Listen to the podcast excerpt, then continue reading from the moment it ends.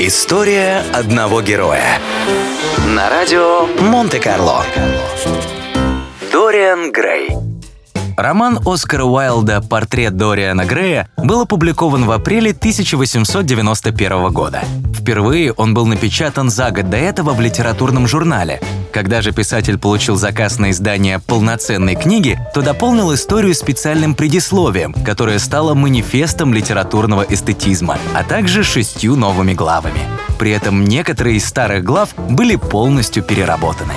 Главный герой романа – 18-летний юноша Дориан Грей.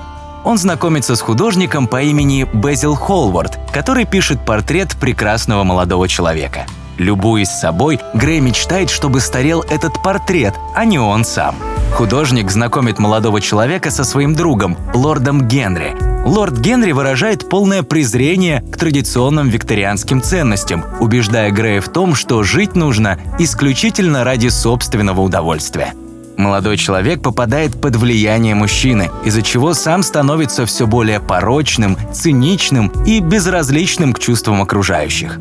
Последствия его поведения, как и мечтал юноша, отражаются на портрете, а не на нем самом. Многие годы Грей живет распутной жизнью, пока в полной мере не осознает весь ужас собственной порочности. Даже пытаясь сделать что-то, как ему кажется, правильное, мужчина понимает, что им руководит лишь тщеславие.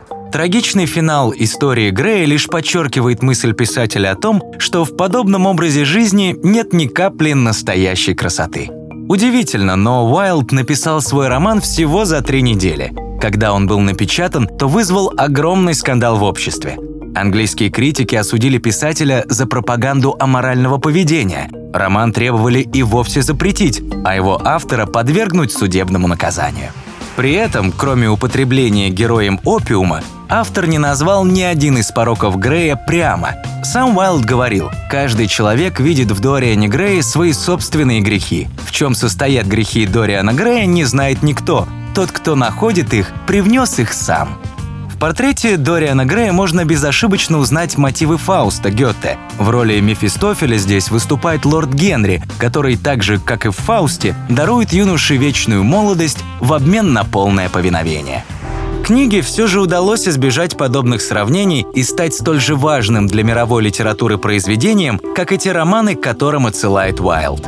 Эта история была экранизирована уже более 30 раз, а в психологическом лексиконе появилось определение «синдром Дориана Грея». Именем героя названо состояние, при котором человек пытается всеми возможными способами скрыть признаки собственного старения. Психологи, тем не менее, не пришли к общему мнению о том, стоит ли считать этот синдром болезнью.